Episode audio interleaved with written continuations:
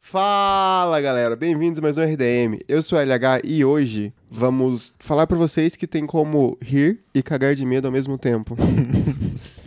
Já mostra o nosso podcast de Bruxa de Blair, né? pra quem não entendeu, dá pra ouvir. Achei ofensivo. Estamos aqui com o Thiago Bilan. Olá. Olá. Pô, foi um plot twist esse aí. E André Arruda. Olá, pessoal. Tudo bom? Bom, Então, aprenda mais sobre terror e comédia depois dos recadinhos.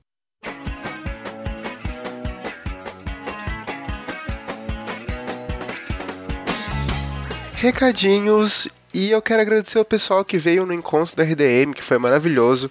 Obrigado mesmo. Teve gente que veio de longe. A gente fica muito feliz com isso. Esperamos que vocês tenham curtido também. E pra quem não pôde vir, já se prepara que ano que vem sempre tem mais. Já é nosso segundo, vai acontecer o terceiro, o quarto, o quinto, enfim. Encontros da RDM sempre vão existir. Além disso, eu quero lembrar vocês que o RDM já está no Spotify. Pra quem não sabe, pra quem gosta de usar a plataforma, é só procurar por República do Medo. Tá certinho lá. Fora isso, não esquece de seguir a gente no Twitter, no Instagram e curtir a página no Facebook. Ah, lembrando que o RDM só está no ar graças aos nossos apoiadores, então um beijo para todos eles. O link da sala de apoiadores com o nome das pessoas incríveis está aqui embaixo. Aproveita também para passar no apoia.se RDM e entrar para essa lista de pessoas lindas. E sem contar que vem muita coisa nova nesse apoio esse ano que vem. É isso, não me estender muito mais. Um beijo e bom programa.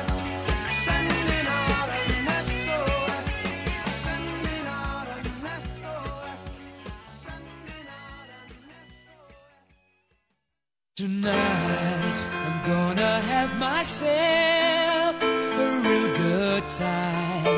I feel alive. Bom, a gente pode dizer que o terror e a comédia são gêneros bem distintos, só que unidos eles agradecem a gente com filmes maravilhosos. A gente comentou o quanto é divertido assistir o um lobisomem americano em Londres e já fizemos também RDM Cast sobre o Rock Horror Picture Show. Shaun of the Dead. Shaun of the Dead, verdade. Então você consegue ver que a facilidade de você trabalhar o terror dentro de um gênero de comédia ou a comédia dentro de um gênero de terror. E é, e é por isso até que tem tanto alívio cômico dentro de filmes de terror também. O próprio Aristóteles tinha falado na, na arte da poética que Cara, você invocou Aristóteles? não, não pode, não pode, velho. Você- O Quando, você vai, da quando você vai invocar um nome clássico, assim, você tem que dar uma preparada. Exato, você faz uma paradinha. Você fala assim, ó, no século pá. entendeu? No século quarto, Ou antes ou- de Cristo. Ou você para e fala assim, quando você lê a poética, que é do Aristóteles, Tem que ter, tem que ter uma conversinha. tem que ter, uma conversa, Pode tem que chegar ter um assim. sushi antes. Sim, Exato. vai lá, vai lá, faz de novo, faz de novo. segunda chance, vamos lá. Enfim, Atenas, século IV antes de Cristo. Se eu não me engano, é século IV, né, Aristóteles? Pô, acho que é. Acho que é quarto, porque ele foi tutor de Alexandre. Aí é verdade, aí. Nossa, século você fez história aqui, meu amigo. É. É. Veja. A questão é que ele sempre falava que, no caso da poética, era sobre o teatro no geral, mas ele sempre falava que os gêneros podiam ser misturados pra criar uma coisa diferente ali. Tanto é que, pro Aristóteles, as regras e os elementos que ele tá estabelecendo ali pro drama, e também pro. Pra poética da comédia, que a gente não, não sabe onde foi parar. Mas quando ele tá falando sobre as regras e as perspectivas da escrita poética, que naquela época era mais voltada pro teatro por uma questão de você declamar histórias, você contar histórias, então ela tinha rimas, métricas e elementos específicos para que as pessoas pudessem ser entretidas por quem tá contando. Ele tá falando uma coisa mais geral que pode ser atribuída a todos os gêneros. Logo, se pode ser atribuído a todos os gêneros, quando você combina gêneros, eles têm elementos que estruturalmente na poética eles já estão compartilhando ali. A gente tem falado nos últimos programas que não dá pra você querer colocar banana no arroz com feijão. Mas banana com goiabada é muito bom. Aí, ó. Entendeu? Você tem que saber misturar as coisas no tom certo. Exato, porque não é qualquer coisa que vai bem junto. Algumas coisas que têm elementos parecidos você pode misturar. Ó lá. Aí, ó. Cagamos regra foda. É depois de revoltar os apoiadores porque comem banana com arroz e feijão. Desculpa, Ah, não. gente, não dá, eu não, Não. consigo. Tá muito errado. Se eu julgo o meu sobrinho, eu vou julgar você. E a partir das técnicas empregadas nos dois, a gente consegue fazer essa contraposição que, que dá o medo e a comédia, não necessariamente ao mesmo tempo, mas em tempos basicamente juntos, dependendo do filme. é que a estruturação pra uma piada e pra um susto, elas podem vir naquele movimento de três partes, que é você estabelecer alguma coisa, você mostrar algo que ou reforça ou que diferencia completamente, e aí vem o final, que é a punchline, ou o susto, ou uma revelação. Mexe com o seu psicológico, faz com que você tenha uma reação impulsiva de ou rir ou ficar com medo. Então, se você vê um. A piada mais, sei lá, mais idiota quando você tá no colégio é a piada não e nem eu. e o movimento dela é basicamente: ah, você conhece a piada do não e nem eu? Pronto, você estabeleceu a piada. A outra pessoa vai responder, tentando fazer o contrário. Não, e aí você faz a punchline nem eu. Num filme de terror, quando você faz o susto, alguém tá na casa, ouve um barulho lá em cima, você estabeleceu quando a pessoa sobe e chamando o nome, sei lá, tipo, ah, Carlos ou John, alguma, alguma coisa assim, achando que alguém tá dentro da casa, você tá reforçando ou indo pro outro lado, e aí você tem o susto, que pode ou ser aquele susto barato de ser uma pessoa que estava realmente dentro da casa e na verdade não era assombração, ou pode ser a própria assombração. Esse movimento de três partes é muito comum para as piadas mais básicas e para os sustos mais fáceis. Até porque os dois têm um, um objetivo em comum que é criar uma emoção forte. O riso pelo lado do alívio cômico, do, do alívio de uma tensão que quebra uma expectativa, e o susto na ideia de te surpreender com alguma coisa, né? Os dois querem gerar uma emoção forte em quem tá assistindo. É uma, uma quebra do, do que se esperava. E muitas vezes você tem o riso nervoso, né? Que é um negócio que tá acontecendo, você tá ficando nervoso, só que você começa a rir porque você não sabe lidar com a situação. Acho que um dos mais famosos é o exemplo do Psicose, né? Que o Hitchcock ficou muito puto quando ele foi na, na, na premiere do filme e logo depois do momento mais assustador, assim, a galera começou a rir, porque todo mundo meio desesperado, assim. É, não sabe lidar com aquilo. Até porque você é pego meio no contrapé, assim, sabe? Tipo, você, você tá num ambiente controlado, ainda mais nos anos 60. Então você tá num ambiente controlado que você sabe que não vai acontecer nada, mas você não consegue evitar de se assustar. E quando você percebe isso, você se sente tolo, assim. Você fala, Sim. tipo, cara, eu sou muito burro. eu tô com medo de um troço que tá numa tela em 2D, assim. E você fala, cara, que é, é, é engraçado um pouco, Sim, assim. é, você sai do filme no sentido de você perceber que ele é um filme. Exato, exato. E aí você fica, nossa, como eu sou otário. É uma situação inerentemente cômica, assim. né?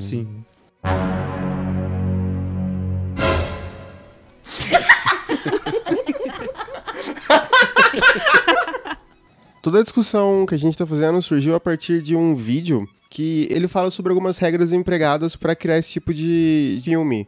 Que ele, ele usa bastante exemplo sobre o próprio lobisomem americano em Londres, que a gente já fez o RDM. E a gente queria discutir um pouco dessas técnicas e se a gente concorda ou não com o que ele fala no vídeo. É, até porque a perspectiva principal do cara que tá fazendo esse- vídeo é, se não me engano, a comédia, porque ele tá fazendo uma série de vídeos sobre comédia. Então ele tá partindo da comédia pra falar algumas coisas sobre terror. A gente vai fazer o, o inverso aqui pra analisar o que ele tá falando. A gente vai ver o que ele tá falando pra daí falar sobre o terror. A primeira coisa que ele cita é a justaposição, que é você colocar elementos lado a lado para fazer um contraste. E isso realmente é usado bastante em comédia e bastante em terror. Então é muito simples você, você conseguir ver isso, sei lá, se você pegar tipo Evil Dead, por exemplo, e no 2 com o Ash rindo pra câmera e daí corta, tá mostrando a motosserra ligando, sabe? Sim. São pontos de, de ali que você cria uma tensão ou até um momento de riso. Aí tem algumas coisas que eu não entendi direito na abordagem dele em relação à justaposição, que é, por exemplo, num filme, deve ser mais específico em pra questão de filme, em que é, seja um plano só dentro de uma sala. Vamos partir do pressuposto que é um, sei lá, um exercício de linguagem. O cara coloca a câmera ali, dentro daquela sala, e fica filmando o tempo inteiro sem cortes. Como se alguém estivesse filmando e a gente gravando. aqui. Exato. O que acontecer ali, unindo elementos no mesmo plano, ainda que seja tudo no mesmo tom, ou seja, porque você está filmando uma coisa que qualquer transformação soa orgânica ali, né? Então, se alguém entrar explodindo a, a sala, você vai achar super bizarro e estranho, mas como é num plano só, vai parecer, entre aspas, realista, como se você tivesse pelo olho humano ali na câmera, certo? A justa posição que ele fala poderia acontecer nesse tipo de situação, ainda que o tom muda organicamente e não por uma questão de montagem, porque o jeito que ele colocou pra mim parece muito algo efeito Kuleshov, sabe? Exato. Tem uma coisa antes e uma coisa depois. Se você não tem planos distintos, como é que você vai ter o efeito Kuleshov? Exato, eu acho que uma parada que ele peca bastante é sobre ele usar a justaposição e efeito Kuleshov como se fosse uma coisa só, Sim. entendeu? E em algumas outras ele fica se repetindo. O que ele cita, que ele fala sobre localização, ele usa, ele, ele cria alguns termos, como tipo, por exemplo, localização, que é pra citar ma- mais ou menos isso que você falou, sobre você ter um contraste do, de uma, sei lá, de um lugar limpo, de um lugar clean e ter, tipo, uma pessoa morta. Tipo, o hospital no, no lobisomem americano em Londres. Dá pra gente pegar o exemplo do Cinedoc, quando tá acompanhando o personagem principal, tem vários momentos que mostra algo no fundo de alguém morrendo, ou sei lá, um tanque passando, e usa esse contraste e quando você vê depois e repara, você acha engraçado, porque você fala, meu, que, que porra é essa? O personagem tá passando totalmente sem perceber e tá acontecendo um monte de merda atrás dele. Pensando nisso, o jumpscare do Exorcista 3 funciona como exemplo dessa justaposição. Maravilhoso. Porque tá ali o hospital, ela surge do nada.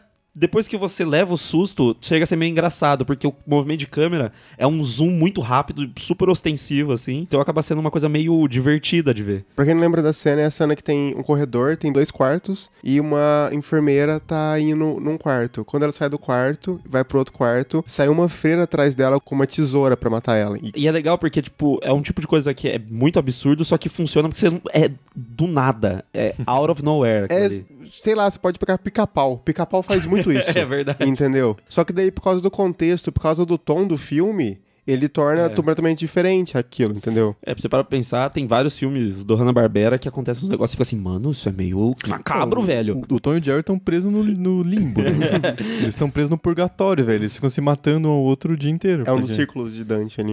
Mas eu fico puto, porque o Jerry merece, o Tom O, merece. o Jerry é um filho da puta. O Jerry é um cuzão. Acho que tinha uma comunidade no Orkut. O Jerry é um filho da puta. Voltamos a falar do Orkut. Depois da nossa aula sobre o Orkut. Olha que plot twist, não?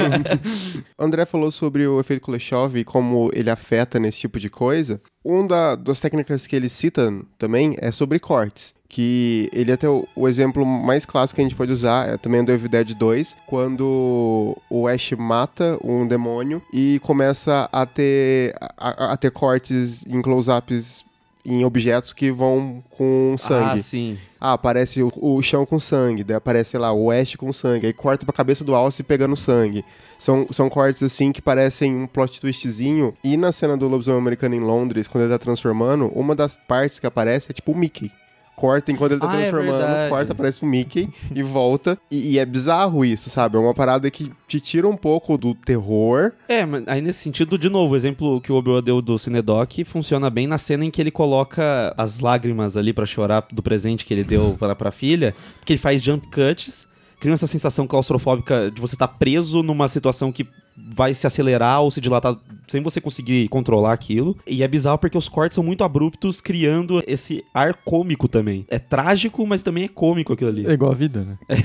Mas é engraçado, porque isso no Cinedoc faz o filme ser pior, assim, no sentido de, de pesado. Sim. Quando você vê um filme muito dramático, chega uma hora que você meio que sai, assim, sabe? Quando o filme te dá umas uns alívios cômicos, uma coisa que você sabe que acontece no cotidiano, mesmo quando você tá num dia ruim, assim, você vai rir em algum ponto. Uma das armadilhas do alívio cômico é que ele pode te deixar despreparado pra um, uma tensão que vem a seguir.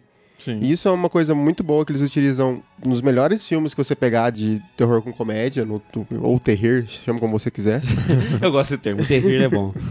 que é você despreparar o espectador por uma coisa que vai vir a seguir. É, mas aí também tem uma questão de estrutura. Eu acho que num contexto geral, assim, num filme de uma hora e meia, se o, o alívio cômico ele é estabelecido no começo, reforça-se no meio, e aí tô falando do filme, tá? Nesse movimento de três atos que eu falei, não numa piada, uma coisa o filme inteiro. No começo, que nem no Shaun of the Dead. O amigo dele lá, ele só faz merda, fica vendendo droga. Aí no segundo ato, eles estão lá pra entrar no bar e o amigo dele atendendo o telefone pra ainda vender droga. No terceiro ato, quando ele é mordido, o alívio cômico funcionou pra preparar as pessoas pra se importar com aquela situação e sempre esperar que ele não vai se machucar, porque ele tá sempre, sei lá, ele tá num nível além de se ferir naquele ambiente, porque ele é o alívio cômico. E aí no final, quando ele é ferido e ele vira zumbi, aí funciona. Agora, numa situação curta, se fosse assim, ah, vamos estabelecer um momento de tensão, aí o personagem lá começa numa piada e já vem já o susto, não funciona tão bem quanto se a piada estiver no meio desses outros movimentos do susto. Não, tem filme que usa alívio cômico que nem o cu, né, cara? Sim, mano. Eu Acho que o exemplo que eu me vem na cabeça agora é o 300, não o, o primeiro, mas o segundo, que eu não lembro o nome, que foda-se. Ascensão? Ah, mano, caguei. Não sei, é aquele que Devia a... ser, eu só sei que devia ser 600. Mas é aquele que tem Eva Green. É que tem a Eva Green que ela arranca a cabeça do cara e beija a cabeça Sim. decepada. Velho, assim, tem umas cenas que são super tensas, assim, pá, você tá no, no clima ali empolgado, aí corta pra uma piadinha. Causando toda hora, perde a graça, você não acha merda nenhuma e só quebra o ritmo do filme. E muitas vezes os caras acham que qualquer ator pode ser o alívio cômico, entendeu? Se você colocar simplesmente um cara nada a ver, a freira, velho. O personagem lá que. Caralho. Eu odeio esse filme. Porra, Eu odeio esse filme. Desculpa, Você, gente. tá falando, você já falou mais da freira nesse ano do que de Get Out. É verdade. bom, tá? Mas é que geralmente você fala mais do que você é, odeia. É o efeito hater, né, cara? Sério, mas é que tem o, o personagem lá que ele. É ele que achou os corpos das freiras, é ele que vai levar a freira e o padre até lá o local onde tem a freira do mal. E ele serve como muito alívio cômico a todo momento. Só que, mano, o filme não se decide se quer que ele seja o alívio cômico ou se quer que você se importe de verdade com ele. Eu acho que esse é um problema do alívio cômico pro filme de terror. É que às vezes as pessoas, quando estão escrevendo, acham que só porque ele é alívio cômico a gente vai se importar com o cara. E não é, muitas vezes ele só quer que ele morra, porque ele só faz piadinha toda hora, fora do lugar. Um exemplo perfeito é no Alien, no original mesmo, de 79. Nossa, quando sim. eles estão no refeitório, que o, o cara acabou de sair da. O personagem do Ian Hurt, que, puta, eu não lembro o nome que eu vi faz tempo. Ele acabou de sair do, do hospital, assim, ele tá aparentemente de boa, ele tá comendo com a galera e tal. E você vai se envolvendo, assim, tem até um trabalho de câmera muito inteligente do Ridley Scott de deixar a cena super leve. Você vai se envolvendo com eles, você vai entrando naquele clima de, de companheirismo das pessoas que estão naquela nave. Afinal, é uma nave no espaço que não tem pra onde ir. Eles estão compartilhando comida naquele momento, né? Exato e tal. Eles estão sendo super amigos, trocando ideia e tal. E aí do nada começa a ficar tenso. E fica cada vez mais tenso. E é uma das cenas mais enervantes da história do cinema, cara. Sim. Porque você não tem como fugir, é um espaço apertado, é um espaço pequeno. Então aquilo que vinha sendo motivo de, de risos, de piada, vira a maior tensão possível. E tudo começa com um livro cômico. Exato. É, tá tendo uma, uma piada. E Você vê a risada se transformando no medo e na reação do grito porque tem alguém morrendo na mesa. Uhum.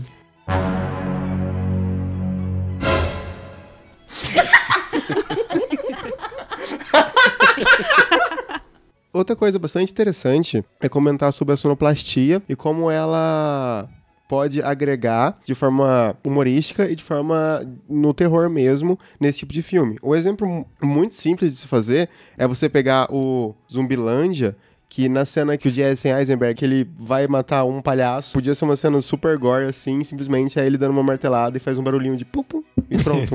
É super engraçado, sabe? Do mesmo jeito que no próprio Evil Dead, a cena da motosserra cortando uma pessoa é muito mais tensa do que engraçada. Na edição de som, que aí você vai escolher o som que vai entrar ali e a mixagem fazem completamente a diferença para quando você quer dar o tom pra cena. E muitas vezes ela até contribuem pra deixar a cena até mais complexa no tom dela. Pode ser que algo, sei lá, numa cena de tortura no cães de aluguel, quando o cara tá arrancando a orelha do policial. Caralho. Aquilo ali começa engraçado com o cara dançando, e aí ele vai lá e fere a primeira vez o policial. O riso começa a ficar mais nervoso. Quando ele senta de frente pro policial, começa a arrancar a orelha e a câmera vai pro lado e você só escuta o que tá acontecendo, a música que antes era engraçada e o personagem sendo maluco, que também era engraçado, acaba se tornando uma coisa enervante que você só quer que pare e fica aquele plano rodando e rodando e o som no fundo de algo que era engraçado antes da música e algo que é assustador, que é alguém sendo torturado, acaba criando um sentimento que é muito mais complexo. Então, assim, não é um exemplo dentro do terror, mas é um exemplo enervante porque é muito fácil de você entender. Quando alguém tá fazendo edição e a mixagem de som no cinema, tem lá um arquivo gigantesco com, sei lá, barulho de porta abrindo. Tem umas 500 portas abrindo. E o cara escolhe uma específica em alguns casos. Em outros casos, o cara fala assim, mano, qualquer uma que pareça uma porta de madeira. entendeu? tem vários, vários tipos ali. Quando ele escolhe um som específico, você pode ficar debatendo por horas e horas o que, que ele tá querendo fazer, é, uma determinada intenção ali de deixar você nervoso, ou o que, que é, de fazer eco ou não. No caso, com música, é um exemplo muito mais palpável pra você entender o tom ali da situação. Só pra dar mais exemplo, pra ficar bem claro pra quem tá ouvindo, o Lugar Silencioso faz isso de forma perfeita, assim. No filme inteiro dá pra gente citar exemplos de como o som é usado pra aumentar a tensão, mas o, o exemplo que eu vou trazer aqui é aquele que a personagem da Emily Blunt está subindo a escada, puxando um saco de roupa, e ela prende o saco num prego e ela puxa, e aquilo faz um barulho ensurdecedor, assim. Você fica foca no prego com a câmera também, né? É um complemento ao que você tá ouvindo, um faz um barulho do caralho e já joga um alarme, assim. Fala assim, Uhum. ó, presta atenção aí que isso daqui vai dar bosta. E você fica com aquilo na cabeça e quando tem o payoff depois faz. Ele é bastante aumentado por causa daquilo. Porque o som, você não precisa saber literalmente o que ele é. Você só precisa ter medo dele. Ah, um exemplo sim. muito claro disso é você ouvir o audiodrama do RDM e falar pra gente que é aquela porra que aparece no final. você pode enxergar o que você quiser ali. O Arruda falou sobre música e isso também é muito importante e tem exemplos maravilhosos disso, que a gente pode pegar o, o próprio Todo Mundo Quase Morto, que é eles batendo no zumbi ao som de Queen, Cara, sabe? eu amo essa cena, sério. É, é muito bom como eles conseguem criar o- a tensão do, do zumbi aparecer. Começa a tocar Don't Stop Me Now. E aí eles batendo no ritmo de Don't Stop Me Now, aquilo ali é perfeito. E eles fazem isso mais de uma vez, que antes também, quando começa a aparecer o primeiro zumbi, se eu não me engano, é o primeiro zumbi, antes da cena ficar tensa, eles começam a cantar uma música e o zumbi termina a música. Ah, eles- é verdade. Entendeu? Então é outro jeito deles brincarem até a cena continuar a ficar tensa. É na noite em que o Sean é, terminou com a namorada, que eles Sim. estão do... E aí o Exato. zumbi... no Uh. É muito inteligente quando usam trilha sonora pra fa- fazer colocar uma mensagem no filme, né? A gente falou no último Pocket pros apoiadores do RDM, que a gente falou do- da música Don't Fear the Reaper, que eles usam no, no começo do Halloween, colocar no, no carro quando elas estão, são duas amigas estão trocando ideia, ouvindo, e a, e a música é Don't Fear the Reaper, que é como se fosse assim, não tenha medo da, da morte com M maiúsculo, ser mitológico morte. E é meio que depois que você, sei lá, vê o filme de novo, você sabe o que vai acontecer, você Sim. percebe a ironia no, nelas estarem conversando de boa, ouvindo Don't Fear the Reaper serem assassinadas depois. né? E até por ser uma música que se debate até hoje, como que ela é uma música de terror e que ela tem esse tom todo esquisito, vai entrando no seu subconsciente pra você ter medo da morte, entendeu? É, é, é muito engraçado isso, porque é a partir dali que o Michael Myers vai começar a perseguir ela. Sim. Então, é, estabelecer isso ali, é, essa música que é enervante ali no fundo, é que nem os irmãos Coen na cena Onde os Fracos Não Tem Vez, quando Nossa, velho, me dá um abraço. quando o Shigur ele vai lá no, no posto de gasolina, a trilha sonora do- dessa cena começa a surgir do barulho do refrigerador. Então que tem aquele barulho meio grave do refrigerador e a trilha sonora vai subindo a partir desse barulho. E eles vão criando tensão, por exemplo, com o papel de amendoim que tá desdobrando em cima do balcão. Esse tipo de, utilização do som pra criar essa tensão e trazer a trilha sonora é uma coisa que vai entrando no seu subconsciente sem nem você perceber, porque eu garanto, tem muita gente que só percebeu agora que tem trilha sonora nessa cena do Som dos Fracos Não Tem Vez. E pra mim foi a mesma coisa. Quando me falaram isso, que eu fui ouvir, aumentei pra caralho o volume. Falei, caralho, velho. Os caras são muito filha da puta de passar horas assim pro editor de som. Não, não, não. Coloca o refrigerador. eu quero ouvir o barulho do refrigerador agora. Já que a gente falou isso, eu só queria falar- fazer mais um comentário sobre eles, que é uma coisa que eu acho espetacular, que diz que quando eles estão no set de filmagem, eles têm uma perspectiva que é assim, o último que falar é meio que quem ganha. Quem tem um- o sentimento mais forte sobre a situação é quem ganha. Se um deles virar e falar assim, ah, não, acho que isso daí devia ser preto, e aí outro fala assim, não, tem que ser branco por causa disso. Aí só vira, tá bom. O Oscar Isaac falou, ele tava lá gravando o filme, Inside Living Davis? é, chegava o... filmaço, cara. Chegava o Joe e falava assim, ah, então eu quero que você faça tal coisa. Aí passava um minuto, chegava o Ethan e falava pra fazer outra coisa. Aí ele para pra pensar assim, vou fazer o que o último mandou eu fazer. e era exatamente isso. Essa é a perspectiva deles. É como se eles fossem uma pessoa que tá mudando de ideia. eles são meio doido, mano. eles são meio maluco. Caralho, velho. Eu- quero, cara, eu quero os irmãos Coen dirigindo um filme de terror. Ia ficar muito Pô, foda. genial, cara. Ia ficar muito foda, cara. Ia ser muito bom. Fica a dica. Fica a dica aí, galera. Mas voltando pro som, desculpa essa divagação, mas eu precisava contar isso. Voltando pro som, isso mostra como o som pode criar tensão. Se ele sumir, pode ou dar um- uma coisa ruim na gente, a gente ficar, mano, Um sentimento meio de vazio, assim, né? no, no lugar silencioso tem isso. Vai esse barulho ensurdecedor do prego e aí fica tudo silêncio de novo, você fica meio desnorteado, o que, que vai acontecer? Mas também pode vir um som que muda completamente o tom da cena e, e deixa tudo super engraçado. No Rock Horror Picture Show, eles dirigindo no começo do filme, de noite, é uma situação que em qualquer outro filme é a situação base pra filme de monstro antigos pra galera começar a morrer. Só que ali o som, a maneira com que os atores vão conversando um com o outro, tipo, o tom do diálogo, o som com que os personagens falam os diálogos, já começando a rimar porque eles vão cantar, vai criando esse tom da comédia. Então, uma mudançazinha pequena no som altera completamente a situação. Então são essas as técnicas empregadas que fazem um filme de comédia e terror se unirem pra coisas que a gente gosta de, de rir e cagar de medo ao mesmo tempo. Mas tem coisas que, que podem ser levadas pro lado do próprio roteiro, por exemplo. O Anatomy of Story do John Truby, ele fala sobre comédia. Ele tem até uma fala interessante que é que um filme de comédia ele é bom falando de forma de roteiro, quando a gente é apresentado primeiramente ao personagem central da história. A gente pode levar isso para um filme de, de terror com comédia, se a gente pegar, por exemplo, o próprio Todo Mundo Quase Morto, onde a gente primeiramente é apresentado pro Sean, ou a gente pode pegar também Gremlins, onde a gente primeiramente é apresentado pro, pro animalzinho e tudo que acontece em volta dele. Mas isso não é um, uma coisa que vem pro próprio terror. Se a gente pegar, por exemplo, o Massacre da Serra Elétrica, a gente não é apresentado primeiramente aos personagens centrais da história para criar uma, uma empatia maior por eles. Você acha que essa diferença da estrutura do, da comédia e dessa estrutura do terror podem funcionar no horror comedy se a gente usar só a estrutura do terror? Utilizar essa estrutura do terror de não apresentar o, o protagonista antes pra fazer algo que envolva a comédia também. Exato. Eu acho que pode funcionar, mas é aquele negócio que o roteirista vai se fuder pra fazer. Porque ele vai ter que ficar voltando no, no roteiro dele pra estabelecer alguns elementos que vão se encaixar quando o personagem principal aparecer. Porque eu acho que isso é uma coisa que é importante no filme em que não apresenta o personagem principal antes. Se ele não é um slasher, se ele é um slasher, não faz diferença. O personagem principal, no máximo, ou vai ser uma final girl que vai sobreviver.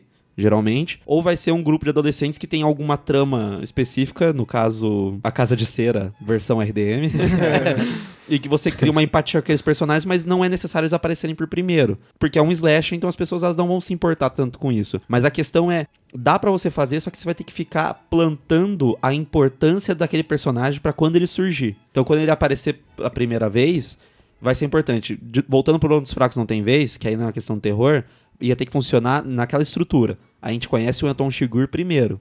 Mas antes de todo mundo, a gente conhece o Tommy Lee Jones, que é o cara que menos age no filme. Mas ele é o protagonista. A história gira em torno dele. A história gira em torno dele. Então, dá pra você também fazer esse movimento falso. Não parecer que ele é o protagonista e você jogar ele por primeiro. Eu tenho um exemplo, cara. Get Out. A primeira cena que aparece é do cara sendo sequestrado. Acho que é Andrew o nome Sim. do personagem, né? não seria um exemplo forte pro um filme que nem o Invocação do Mal 1, que eles colocam uma sequência isolada que envolve a Annabelle pra dar o tom do casal Warren, porque eu sinto que aquela cena do Get Out talvez seja muito mais pra dar o tom do que vai ser o filme do que o que seria um caminho bom, porque aí se, se dá um tom meio comédia e também forte de terror. Mas é que ela não só dá o tom, como aquele personagem aparece depois e ele é super importante, né? Ele é, É. o cara que faz o Chris acordar. Uma das coisas pra você mostrar o seu personagem principal é também apresentar o mundo que ele vai, que ele vai viver.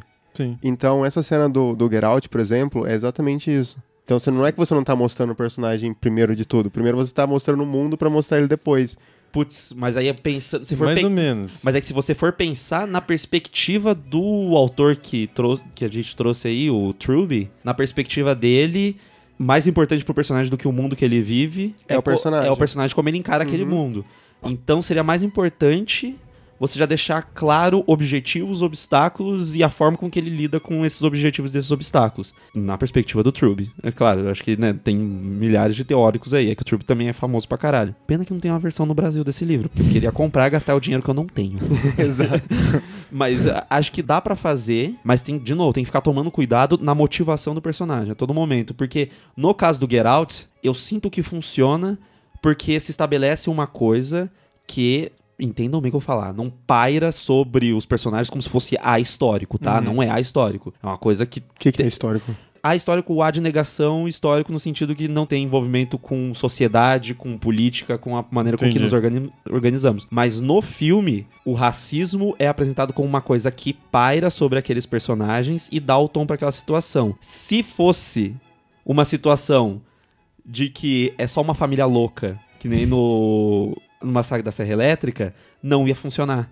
Porque não há motivação que para sobre todos os personagens que você teme por eles. Porque no primeiro Homem Negro é sequestrado no Get Out, você teme pelo próximo Homem Negro que vai surgir em tela. Exato. Que aí é o Daniel Kaluuya. Hum. Se não tem esse elemento do racismo ali, que é, que é importante pro, pra crítica que tá sendo feita, pra sátira que tá sendo feita, não ia funcionar. Então tem- é uma situação muito específica. É essencial pra balancear o- o- a comédia que tem inerente ali, porque é uma sátira, com o Sim. terror que vai ter mais pro final. Assim, aquilo que te coloca no fundo da tua mente. Assim, é que nem a a cena que eu citei do lugar silencioso. É assim, ó, presta atenção nisso aqui que vai ser importante depois que a gente vai retomar. Mas eu queria fazer uma pergunta relativo ao outro exemplo que você deu, ao exemplo do Shaun of the Dead, que a situação surge, que a situação de terror e de humor surge a partir do personagem. Vocês acham que pra funcionar esse balanço entre o terror e o humor, isso tem que existir? Porque no Shaun of the Dead, muitas das piadas só funcionam porque os personagens são estabelecidos de um jeito X, e quando você tem a situação dos zumbis, acaba criando um humor. Ou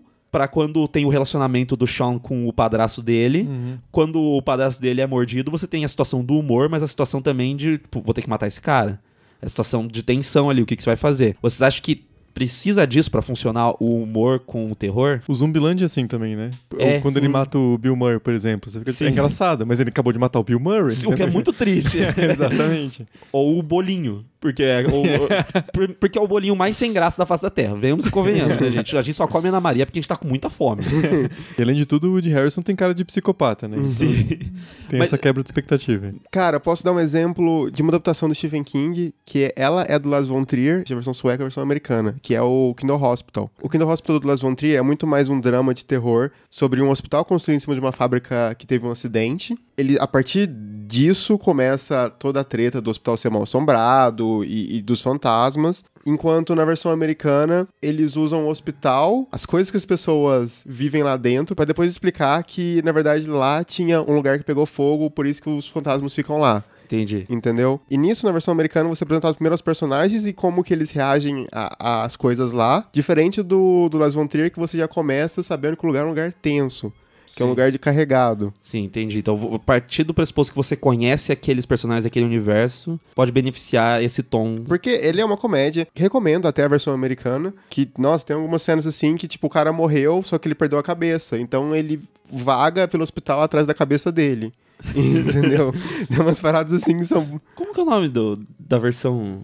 Chama O Reino. O a Reino. versão do Lars von Trier. Eu tenho um exemplo de um filme que dá errado justamente porque não faz o que você falou. A Morte dá Parabéns. O começo do filme é muito engraçado, a metade do filme é muito engraçado, porque tá tudo girando em torno da personagem principal. Sim. Então o terror vem do medo que a gente sente por ela, porque ela é carismática mesmo sendo cuzona, é uma coisa muito bem feita, inclusive. Sim. Porque ela é muito boa atriz, Sim. muito mais do que o filme merecia. Exatamente. Então vai funcionando por causa disso, a gente tá na perspectiva dela, tanto quando ela tá com medo, porque ela, sei lá, viu um cara longe no, no campus da universidade, e esse cara depois mata ela, quanto depois o, o humor que vem dela voltar sempre no mesmo lugar e começar a, a chincarar todo mundo porque ela não aguenta mais viver aquela situação. E o final dá errado justamente porque se afasta totalmente dela e vira um, uma, sei lá, um troço que ela não tem controle, assim. Ah, sim. Depois tem aquela, toda aquela parada. Não, acho que não vou dar spoiler, porque, sei lá, às vezes a pessoa quer ver. Ah, vale a pena, é legalzinho. Não, não, é divertido, mas tipo assim. ah, você me deu spoiler de A Morte dá Parabéns. é, realmente. Eu acho que a pessoa que quer muito ver A Morte dá Parabéns, ela, Ela vai já ver de viu. qualquer jeito, ou ela já viu. Mas enfim, quando, quando descobre lá que é a amiga dela que é do mal e tal, porque é uma coisa que foge totalmente do controle dela. A gente perde a perspectiva de ver ela reagindo. Sim. Uma coisa que ela não pode fazer nada, assim. Não, não É. tinha como ela prever, não é algo que ela pode agir na trama pra evitar. É só, tipo, aconteceu, assim. Porque é antes daquilo tudo, né? Sim, e daí você fica tipo, velho, tá. E daí o filme vira uma merda, né? Depois daquilo. Nossa, não, é Então, verdade. A questão é que ela não consegue arrumar por causa que é uma parada que aconteceu antes. Exato, é uma parada que ela não tem como. Ela não tem as- agência mais na trama. Entendeu? É, o, o filme tenta dar poderes pra ela resolver a situação ali. Ele tenta. Tanto que, né, resolve-se no final o que, que tá acontecendo ali. Ela consegue salvar o dia, ela consegue parar de simplesmente ficar morrendo toda vez. Mas, mas a perspectiva do filme já mudou. Ele já vai já para o que tá acontecendo, que é uma coisa que foi formada anterior àquela situação que tá se repetindo. Porque o ódio da amiga dela vem de antes. Então, como é que ela vai fazer pra mudar aquilo? E como é que ela vai provar que a amiga dela tá fazendo alguma coisa pra ser presa? ó? Não, e joga fora tudo que tinha sido feito antes, né? Exato. Todo o arco dela é meio, tipo, ah, sua amiga te odeia de qualquer jeito. Não, a gente não pode pegar, tipo, o exemplo de Evil Dead 2, que apesar do Ash tentar ficar vivo e sobreviver, aparece um portal e suga ele pro, pro passado. Não, mas aí é diferente. Aí, Mas ali é engraçado. Ali é diferente por, alguns, por, por algumas questões. No A Morte dá Parabéns, a amiga dela ser a malvada não é pra ser engraçado, na verdade é pra ser um twist. Hum. É pra ser tipo, ah, a tua amiga que tava te ajudando desde o começo, na verdade é a filha da É, puta. o- é o roteiro, é o roteirista olhando e falando, porra, Eu mandei bem. Mandei. Olha aqui, mãe, olha o que eu fiz aqui, lê aqui, vê se você acha que é bom. Tá muito bom, filho. Ah, então vai pro fim.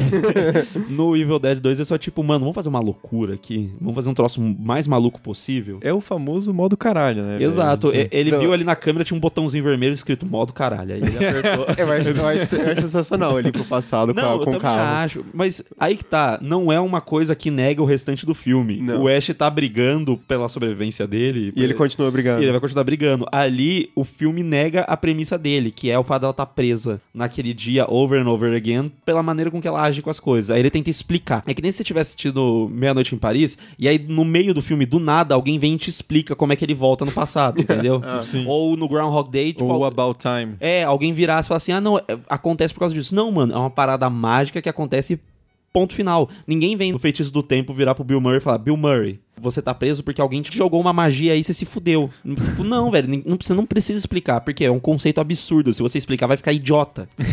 e a pessoa não percebe isso.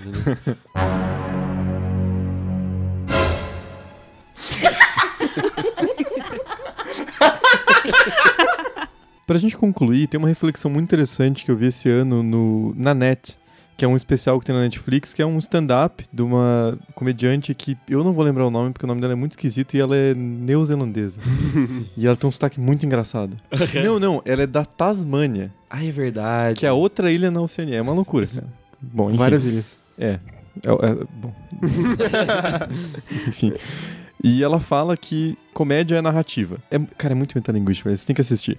Quem não assistiu ainda, assista, porque é muito foda, é engraçado e é um soco no estômago. Você falou assim, é um stand-up em que é metalinguístico e que comédia narrativa, essa mulher, é- eu, eu já vi, essa mulher é super pós-moderna no- na Não, comédia, é, cara, mano. é É, muito até a foda, é velho. muito top, é muito legal. Porque ela tá fazendo um stand-up pra mim que anunciar que ela vai parar de fazer stand-up. E o que ela fala é que ela é uma mulher lésbica. E ela é de uma família super conservadora na Tasmânia, que é um país super conservador. E ela contando a história dela, ela vai tirando humor, quebrando a expectativa. Então ela conta várias histórias de como ela se fudeu, como ela era julgada pela família e tal. E isso acaba tendo um alívio cômico, assim. Ela, ela fala sempre dos stand-ups dela que ela sempre usou isso como comédia.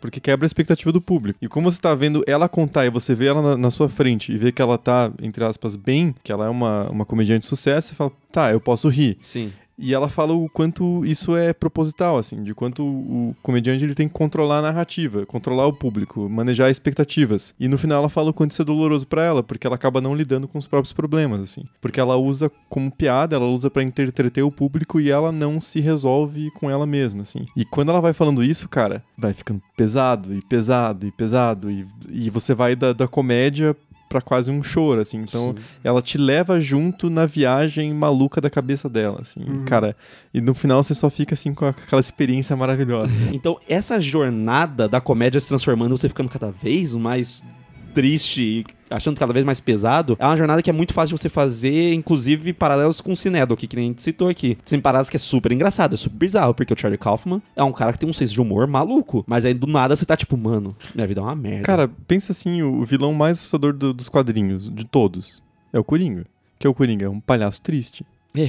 Então, assim, vo- você consegue tirar o macabro a partir de algo que era engraçado, assim. Tem várias histórias de comediantes que tinham vidas difíceis, assim, mas quando o Joker é mais bem utilizado, é nesse sentido, assim. É, Do- quando, quando faz esse caminho de. Você falou bem, tirar um macabro do que era engraçado. Porque Uhum. é, é muito fácil você colocar graça naquilo que era antes macabro. Sei lá, que eles chamam, tipo, ah, é uma piada que é um humor negro. Aí eles falam no Zumbilândia, na cena em que a velhinha puxa lá a corda e cai o piano em cima. tipo, a- alguém matar uma pessoa com o piano não seria uma coisa legal. Mas a partir da, da morte eles conseguem fazer uma piada, porque, é, primeiro de tudo, é uma velhinha na igreja matando um zumbi com um piano.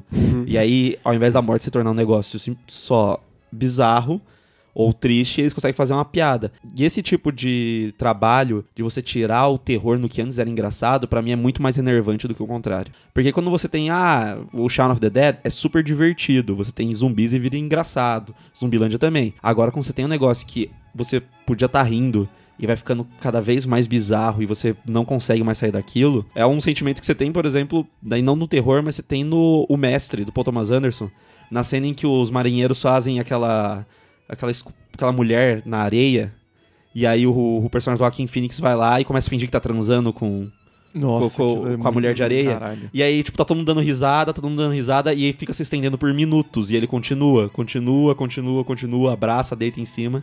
E aí com- você começa a Até- ficar até ficar constrangido. horrível, né? Aham. Até porque a comédia é um dos, dos elementos mais utilizados para estabelecer laços. Tem aquela piada clássica, assim, qu- quando você sei lá, você tá com seu amigo num bar e chega os amigos dele que você não conhece. O jeito que você vai criar laços com aquelas outras pessoas é tirando sarro do seu amigo em comum. Então a gente usa a comédia no nosso cotidiano para estabelecer relações com outras pessoas e né, é uma forma de, de a gente conviver em sociedade. E quando você vai fazendo isso, quando você vai extraindo terror disso, é uma sensação horrível, cara. Porque você. é- Era aquilo que antes era divertido, era como se o cineasta estivesse sequestrando seu direito ao entretenimento. Assim? É, eu, eu acho que é a forma mais pesada de você subverter a expectativa. Você tá Sim. rindo, tá rindo, tá rindo, e aí alguém te leva embora pra outra direção. Até porque o humor é um dos jeitos mais fáceis de criar empatia com o personagem. E aí você vai só afundando mais na, na- na desgraça, assim, e é foda, cara. É triste.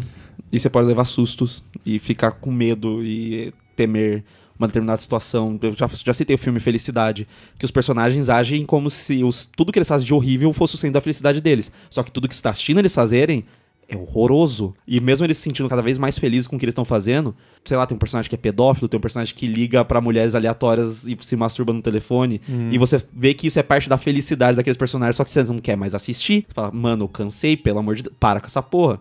E eu acho que o filme de terror que sabe utilizar bem isso, ele consegue te levar pra qualquer direção de você ter medo e ficar lembrando. É o que acontece no Get Out. Começa com o cara lá sendo perseguido no comecinho do filme e ele falando, hoje não. Hoje não, eu vou embora daqui. Ele tá no telefone, ele desliga, ele faz piada. E aí, quando ele é sequestrado, com o cara com a roupa praticamente da Ku Klux Klan, você fica desnorteado. É que nem o final também do Black Clansman. Que você tá vendo todo aquele tom, tipo assim, meio comédia do filme, que o Spike ele consegue trazer, e aí vem o final com aquele soco na boca do estômago. Acabou pra você. Vai subvertendo tudo que você conseguiu rir minimamente, porque o personagem conseguiu trazer essa carga pra você. No final, o horror da perspectiva do dia a dia faz com que mude tudo. Porque esses filmes são mais tristes porque fazem você olhar pra realidade, né? Inclusive, fica a dica que a gente tem que falar de Pi também, que tem seus momentos de humor que é bizarro, mas é um filme muito esquisito de sobre o que que é Pi. Eu não sei sobre o que que é Pi. A gente pode tentar explicar aqui. o horror em Pi. Por favor, Porra. fica a dica, galera. Explicando o final de Pi. Esse fica... eu não vou conseguir, eu não sou capacitado pra isso. E a gente voltou pra comédia pra dar uma aliviada. então, podem observar.